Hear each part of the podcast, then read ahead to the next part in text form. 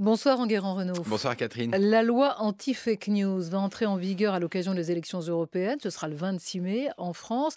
Le problème, c'est que personne ne sait comment l'appliquer. Alors c'est la panique. Hein. Ni les médias, ni les politiques, ni les juges ne savent très bien comment appliquer cette loi voulue par Emmanuel Macron et votée en décembre. Un décret vient de confier au tribunal de grande instance de Paris une compétence nationale et unique pour traiter les fake news. Mais concrètement, comment ça va se passer? Alors en cas de fake news, le TGI de Paris devra trancher dans les 48 heures pour décider s'il faut supprimer le contenu incriminé ou même déréférencer le site. C'est une procédure très rapide. Mais le président du TGI de Paris a fait remarquer que le tribunal risque d'être très vite engorgé.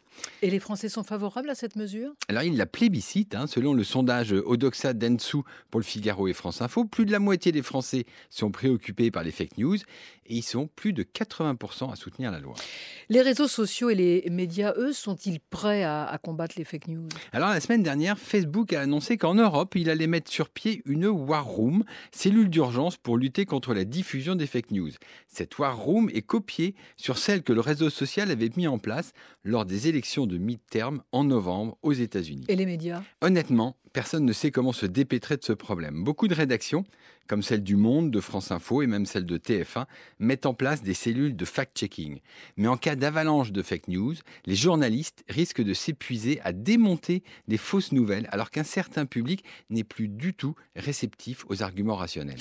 Euh, Facebook et, et, Google qui règnent en maître hein, sur le marché français de la pub en ligne. Alors ça, on le savait déjà, mais d'année en année, la situation s'aggrave. Les chiffres pour 2018 sont accablants. À eux deux, Facebook et Google ont capté 80% des recettes publicitaires en ligne. C'est vertigineux. Écoutez bien, sur un marché de 5 milliards d'euros, Facebook et Google raflent 4 milliards et pire que tout, il ne reste que 300 millions d'euros pour l'ensemble des autres médias en ligne, dont Le Monde, Le Figaro, France Info, 20 minutes ou même Le Parisien. Ah, ça c'est énorme, mais quelles sont les conséquences directes? Eh bien, on commence à le voir aux États-Unis, tous les médias en ligne sont en train de mourir. La semaine dernière, ces médias annonçaient la suppression de 1000 postes, notamment chez le Huffington Post et BuzzFeed. Cette semaine, c'est au tour de Vice Media de tailler dans ses effectifs. L'ex-roi des médias en ligne va devoir se séparer de 250 salariés car il est asphyxié par Facebook, Google et maintenant Amazon.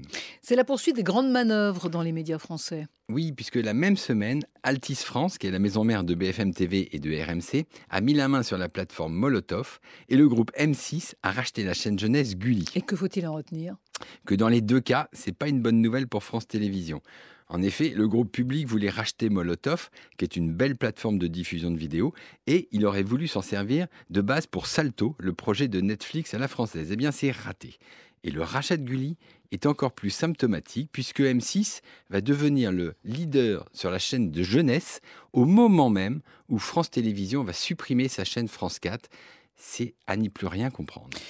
L'événement de la semaine, euh, en Guérant, c'est la diffusion, ah, c'est ce soir, hein, du Super Bowl. Oui, la finale du championnat de foot américain entre les New England Patriots et les Los Angeles Rams sera diffusée sur CBS. C'est l'événement télé de l'année avec une audience supérieure à 100 millions de téléspectateurs et des spots de pub à 5 millions de dollars. En France, et ça c'est la première, c'est TF1 qui diffusera la rencontre en clair.